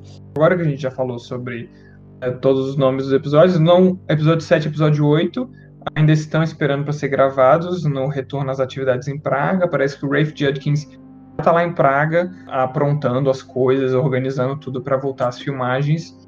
Eu imagino que eles vão dar muito foco para as Aes Sedai como uma instituição, como personagens. Então, sabe, uma organização Sim. feminina de só feminina de magia. Eu acho que é uma coisa que está faltando muito na fantasia, né? Com Uhum. figuras como Gandalf, Obi-Wan, né, que são sempre os magos, esses homens velhinhos e uma instituição mágica só comandada por mulheres, eu acho muito ah, é um conceito muito interessante que vai atrair bastante gente. Então eles vão devem focar muito na, nas Aes Sedai e até porque contrataram uma atriz para fazer a Siwan jovem, né? Então eu imagino que vai ter um flashback e a Siwan deve ser muito É, importante. Vai ter um flashback sobre ela Uhum. e talvez seja nesse episódio, que se o nome é A Chama de Tarvala, então talvez seja ela na Torre Branca, Alguma coisa focada nela. conspirando, alguma coisa com ela e com a Moraine, né? Uhum. Sim. Exato, eu imagino que seja assim. Eu não faço ideia de qual será o título do episódio 7, mas o título do episódio 8 eu tenho certeza e convicção. Podem anotar aí, depois vocês me cobrem quando lançar na Amazon. Uhum. O título do último episódio será O Túmulo Não É Limite para o Meu Chamado. Ah, que é um dos títulos, que é, que é um dos capítulos finais da Grande Caçada, sabe? Que envolve a trombeta de Valer e tal. É um dos momentos mais épicos da série. Aleluia, arrepiei. Sim, a- é aí que eu, que eu comecei a gostar de verdade da série. E foi aí que a série me ganhou de coração. Eu acho que o, título desse episódio não, tem, não teria como ser diferente. O título do oitavo episódio. Será que eles vão conseguir encerrar certinho os dois primeiros livros na primeira temporada? Deve ser, deve ser isso mesmo. Tudo indica que sim. Eu acho que a série terminando com, com os eventos finais de A Grande Caçada, com os heróis da, da, da trombeta voltando e ajudando eles destruírem os, os Shao Chan e, o, e os Manto Branco, seria um, maravilhoso. Nossa, então, eu acho que não tem, sim, não tem como a série terminar de uma forma melhor sem o título O Túmulo Não É Limite para o Meu Chamado, que é um dos momentos mais épicos da série. Agora que você jogou essa ideia aqui pro público, eu quero. Eu tava tentando não especular sobre os Um dos motivos de eu não estar comentando nada é que eu tentei não especular de modo algum sobre os, sobre os nomes dos episódios, porque provavelmente não vai ser nada que a gente está especulando. Uhum. Então eu tenho, eu tendo não especular para não me decepcionar. É, o título do os acontecimentos do final do Olho do Mundo, assim, eles não são tirando aquela batalha lá que o Randy se teleporta lá na, na garganta de, de é Garganta de Tawin? É, Darwin's Gap, isso, Garganta de Tawin. E quando ele se teleporta para lá, eu acho que é uma cena dispensável, assim, é muito confuso no próprio capítulo, assim, eu não entendo muito. Pode ser dispensável, o embate lá com os abandonados no olho do mundo pode ser um super um desfecho ali no meio da temporada e tal, e o, realmente o finale ficar para o final de A Grande Caçada. Só fico com medo de ficar um pouco corrido, assim, o, o Construção, porque dois livros numa temporada. Eu, eu não queria uma temporada só do Olho do Mundo, eu acho que seria muito é. monótono, muito mais do mesmo. Também tudo da Grande Caçada na primeira temporada, em quatro episódios, me preocupa. Assim. Eu imaginei que, por exemplo, eles iam fazer uma grande entrada falar sobre a trombeta de Valéria e falar sobre a importância dela e ia terminar quando ela fosse roubada. Mas aí depois que o Emerson falou isso, eu falei, poxa, ia ser assim, um final de temporada muito foda. Mas eu não imaginei que eles chegassem até isso, sabe? Então, como a gente já tem, além de títulos sugestivos de episódios, e como também já temos personagens que só aparecem no segundo livro, como a Liandrin e a, Su, a Siwan e a Leane, é, tipo, eu, é praticamente certeza, né, que, que nós teremos eventos de A Grande Caçada nessa primeira temporada. Queria puxar um gancho aqui pro primeiro episódio novamente, é a partida. É, é, vocês acham que esse piloto terá quanto tempo de duração? Uma hora e vinte. Eu não acho que vai ser muito, não. Acho que deve ficar no limite da Amazon, 50 minutos, uma hora. Eu não acho que eles vão aloprar fazer Game of Thrones é uma hora e meia. Eu acho que também não. O piloto de Hunters, né, que é a série da Amazon, também tem uma hora e meia. Eu acho que esses episódios. Ah, mas Hunters é exceção. Tipo, todos os episódios são gigantescos. Eu tô me baseando, tipo, em Carnival Row, uma série de fantasia também da, da Amazon, que é tipo 50 minutos, mas todos 50 e poucos minutos, não são 40, não. Eu ainda acho que o, o, piloto será um pouco maior. Eu acho que vai ter uma hora e meia de duração e será muito bom. Como, você, como vocês acham que vai começar o primeiro episódio?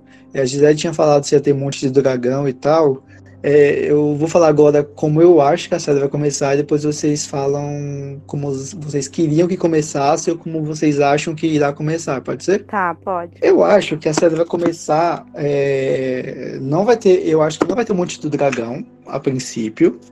Eu acho que o Monte do Dragão pode ficar como flashback ou alguma coisa do tipo, porque até então nós não temos a escalação do ator que irá interpretar o Lewis, né? Eu acho que a série vai começar com a Moiraine e a Siwana Torre como aceitas, prestes a fazer o teste de Aes Sedai. E elas vão estar naquela sala, né, com a agitada Moroso, que é a guardiã das crônicas, e Camilin, e vai ter aquela parte que, que a agitada ela fala.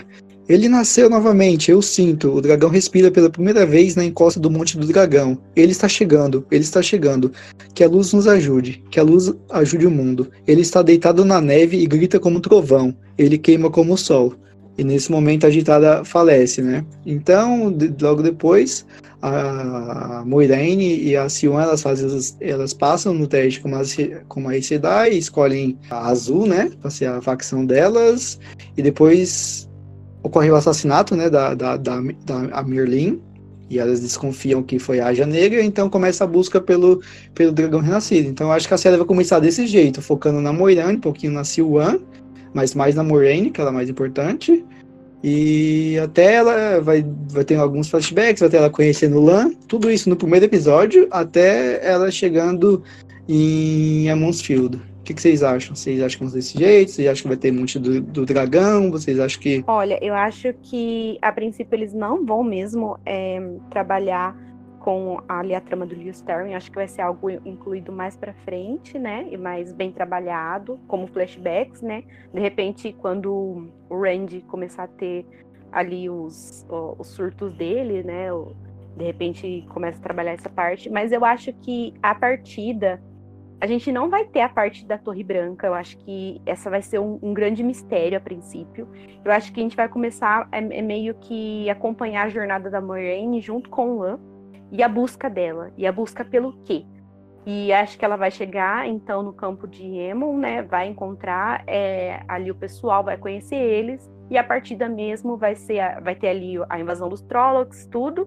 E a partida vai ser a partida deles é, do campo de Emon.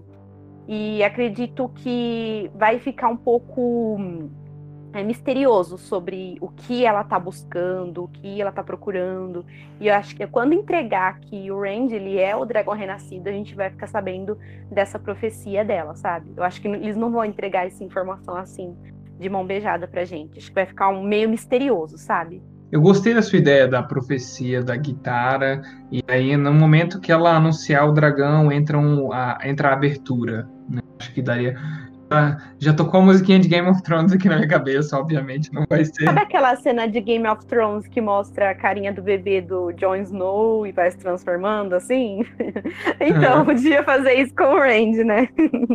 Oh, velho, massa. Mas eu, eu acho que o que o Emerson descreveu como flashbacks na Torre Branca ficou muito longo, assim, tipo, uma Hogwartsinha, né? Elas lá sendo aceitas. Eu acho que poderia acabar aí na, depois da abertura. Vai ser monótono, né? Isso, assim, as pessoas não iam entender nada. Poderia ter a profecia e tal, uma coisa meio misteriosa. Aí depois já começar com em dois rios, o Randy e o Tam na estradinha, pela estrada deserta, e o Murdrow atrás deles, e aí começar de vez. Mas eu gosto da história, da ideia de mostrar a Moraine uhum. por fora, assim. Ali o Lan chegando em dois rios, tipo, cortando entre Lan e Moraine e depois o Tam e a galera. E também, a gente esqueceu de falar de Logain, porque o Rafe disse que é muito fã do Logain e ele pretende expandir o, o papel do, do Logain na série, até porque ele contratou um puta ator famoso. Ele é um personagem muito injustiçado, vai sofrer pra caralho. É, ele é, um, ele é mal aproveitado também, né? Ele deveria ter sido mais aproveitado. Eu imagino que esse foco nessa, nas Aes Sedai, né? A gente já tem o nome de elenco das várias cidades meio assim, coadjuvantes que a gente pode dizer, tipo a Liane, a Leandrin, sabe? Elas são meio coadjuvantes, assim, elas não fazem muita coisa. Elas podem meio que participar. Da Alana, a gente tem a, o casting da Alana. Elas podem participar, sei lá, da captura do Logan, que é uma coisa que a gente só ouve de rumor, primeiro nos primeiros capítulos do Olho do Mundo. Ah, do falso dragão foi capturado lá em Gilda. Mas aí podem pegar todas essas Sedai meio coadjuvantes, assim, que já foram anunciadas, tipo, botarem elas tentando capturar o Logan, né? Tipo, fazendo vários uhum. núcleos, né? Tem a Moraine Lane, depois a galera de Dois Rios, aí lá essa explosão, guerra e batalha com o Logan contra as Aes Sedai, tipo, e a captura dele. A gente vê não só ele pelas ruas de Camelin, né? Mas vê como ele uhum. chegou lá. Até ele chegar na Torre Branca e ser estancado, né? Esse tipo de coisa. Eles poderiam muito bem brincar com a ideia e meio que. Eu sei que seria arriscado, mas dar o mesmo tempo de tela para ele e pro Randy, sabe? E ficar qual que é o falso dragão, qual Sim, que é o verdadeiro uma... dragão, uhum. ia ser bem legal, né? Você, Kissa, como acha que vai ser o primeiro episódio? Eu gostei da ideia do Emerson. Eu acho, eu tenho uma séria preocupação sobre a expansão. Eu espero que não seja apenas na primeira temporada. Com a expansão da storyline, tanto da Moraine quanto do Logan porque são oito episódios na primeira temporada e tem muita coisa para ser colocada ali, apesar de a gente falar, ah, dá para tirar gordura, tem muita coisa importante ali. Então, conforme for acrescentando, vai ter que tirar alguma coisa. É verdade. Essa é a minha grande preocupação. Eu gosto, uma das coisas que eu gostei de Game of Thrones que eles fizeram foi que eles lançaram aquele prólogozinho de GOT separado. Eu gostaria de algo assim, mas já vi que não vai ser não. Eu fico meio preocupada quando eles vão colocando o prólogo em lugar algum. Por mim, começava por onde o livro começava. Eu sou, eu sou conservadora quanto a livros e adaptações. Começa onde deve começar, pelo amor de Deus. É a primeira cena de Game of Thrones, né? Que foi tipo pessoas aleatórias e um monstro sobrenatural de gelo né, num lugar frio. Sim. Então é um negócio super X. E é o prólogo é. mesmo, né? A primeira cena do livro. Exato. E funcionou super, né? Então... Sim, sim. E também como é algo hum, que não é exatamente ligado com... É, é ligado com, a, com o resto da história, mas não é, tipo assim, uma ligação seguida. Então dá para ser feito. Agora, quais cenas, quais trechos do primeiro livro vocês gostariam de ver na primeira temporada? Prólogo. É a melhor coisa daquele livro. Sim, ó, eu gostaria de ver muito prólogo, eu gostaria muito do, do trecho da, da Egwene com o Perrin, com os Tuatuan é, e os lobos, sabe? Nossa, credo, Emerson. Nossa, o quê? Eu gosto. De dormir, né? Não, o Elias e os lobos, eu gostaria muito de ver isso. É, eu acho que eles vão trabalhar o prólogo do Lewis Terry no é, episódio do Dragão Renascido. Quando o Rand descobrir quem ele é, todo mundo descobrir quem ele é, talvez eles trabalhem no mesmo capítulo, sabe? Pra mostrar o que significa o Dragão Renascido, quem foi o outro dragão. Acho que eles hum. podem trabalhar aí. O que mais? Outros trechos legais. Bem, eu acho que tem que ter os caminhos, porque aí ninguém poderia reclamar, nossa, mas eles chegaram lá em cima, lá no outro país, muito rápido. Eles estão usando o quê? Um portal? Igual Game of Thrones, sabe? Mas eu amo que o Jordan, ele coloca, assim, muito Deus Ex Machina, mas justificado, sabe? Nas histórias dele, pra ninguém reclamar. Não, ele é tudo pensado. Sim. Não, eu acho que se God tivesse uns caminhos, um caminhos, né, nada, nem, não teria nenhum tipo de reclamação. Uhum. É, que mais? Eu acho, é, bem, eu acho que vai ter a cena com o Loyal, né, que o Rand conhece ele na biblioteca, ele é, é, pensa que o, Lo- o Loyal é um, é um Trolloc, né, e, tipo, eu acho aquela cena muito legal dos dois, dos dois se conhecendo, e de, ser fofo. é, que mais? Eu quero. Uma cena que eu quero muito é a cena. É no livro 1, que é uma cena que eu adoro, que é- é a cena da Moiraine explicando o que é canalizar pra Nainívia. Só que depois o que, que É acontece? Egwene, não é não? Não é Nainívia, não, não. É quando ela explica pra Nainívia as coisas que ela sentiu e por que ela canaliza. Quando a Nainívia chega. Se você percebeu depois, quando o Randy canaliza naquela naquela hospedaria por causa dele e do Matt, logo depois ele sente as mesmas coisas que a Moiraine explicou. Eu queria muito essa, tipo assim, essas cry cenas.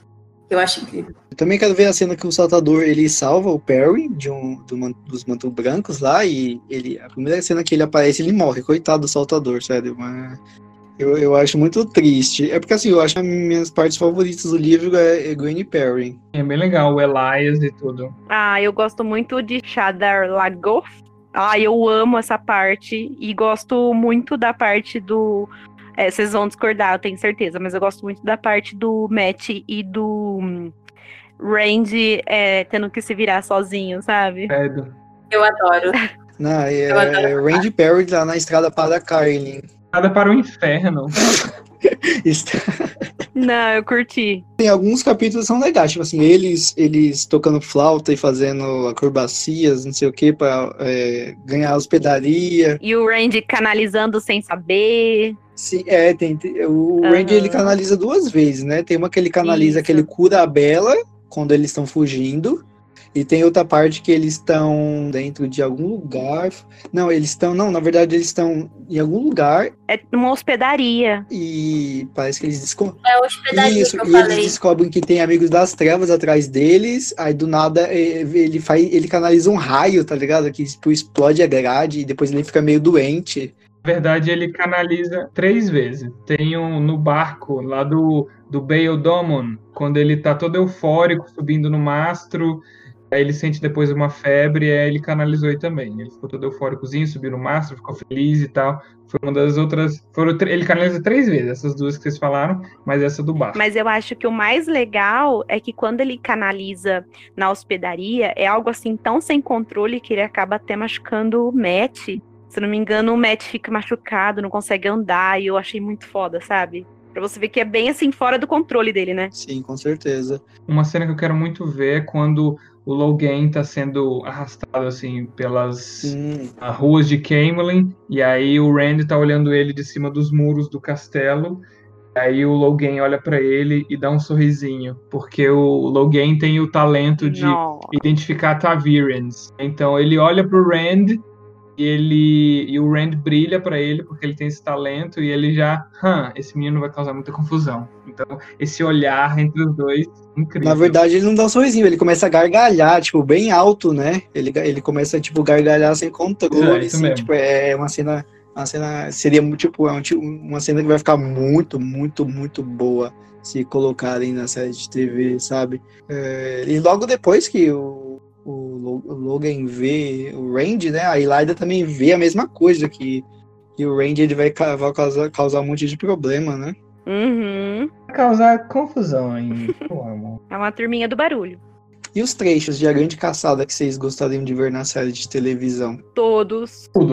Tudo daquele livro pode ser adaptado. A Profecia das Sombras. Realmente, a, a, Grande Caçada é um livro perfeito. Desde o prólogo, né? O prólogo com o Bors, que é o, o Bors é o Kalil, gente, pra vocês não sabem o nome dele no chat, que é Bors. Engraçado que a, a atriz que vai fazer a Lanfear não foi divulgada, né? Estranho. Nossa, verdade. Eles ainda devem estar procurando uma atriz gato. Mas, ó, Alan Fear, a Elaine ainda não, não. A gente não sabe quem que vai interpretar ela. Tem alguns personagens. É, Elaine ainda não. Elaine foi cortada, gente. Eu recebi a informação. Amém. Mas tem vários personagens, assim, chave que ainda a gente não sabe ainda quem vai ser, né? A Morgassi. Min. É verdade. Eu tô mais preocupado com o Lewis Terry e com a Min, porque eles não foram escalados ainda. É, também. Então, obviamente, a grande caçada não pode faltar o túmulo não é limite para o meu chamado, né? Que é, é, das, é um dos capítulos finais, um dos mais épicos da série, que eu passei mal lendo de madrugada quando olhei a primeira vez. Também tem, tem, tem, tem muitos capítulos muito bons, né? É a Egwene sendo encolarada, cara, pelo Shantian. Tem, vai ser uma cena super pesada.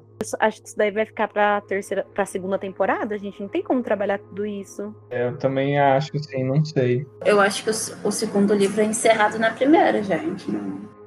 Provavelmente. É, também acho. Na terceira já é terceiro e quarto. A não, a não ser que eles abram algumas ramificações e mude algumas tramas e subtramas, entendeu? Não e sei. deixar mais fluido, assim, botar os acontecimentos agora, depois arrastar pra frente mais alguns, assim, meio que bagunçar a cronologia. Eu acho que os arcos do segundo livro vão ficar ainda na primeira temporada.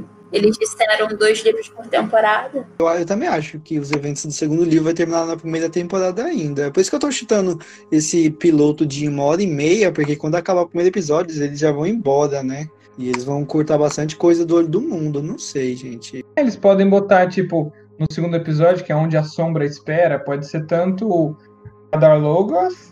Uh, eles podem chegar em Shadar Logos no final do primeiro, né? Tipo, tem um cliffhanger. Aí no segundo no comecinho eles resolveram Shadow Logos e aí encontraram o Portal dos Caminhos e ver com sombra também, né? Tipo, os caminhos são misteriosos e tal, então talvez tenha a ver. E no terceiro já.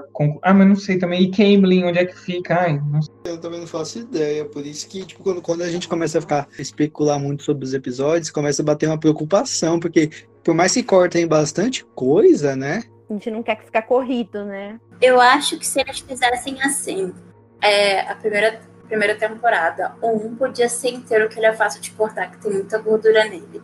Podia ser metade do plot do segundo na primeira, metade no segundo, e encerrava com o Dragão Renascido, porque aí poderia fazer uma temporada com quatro, uma com cinco, uma com seis, que eles são livros muito grandes, uhum.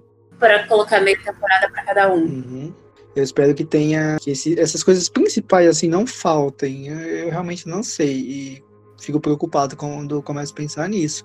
Mas eu acho que seria. A série terminaria de uma forma de ouro se terminasse com os eventos de A Grande Caçada, sabe? Seria muito bem high fantasy mesmo, né? Sim, cara. Eles, Nossa, eles soprando, o Mad soprando a trombetas e os heróis aparecendo, eu acho que ficaria muito, muito, muito incrível.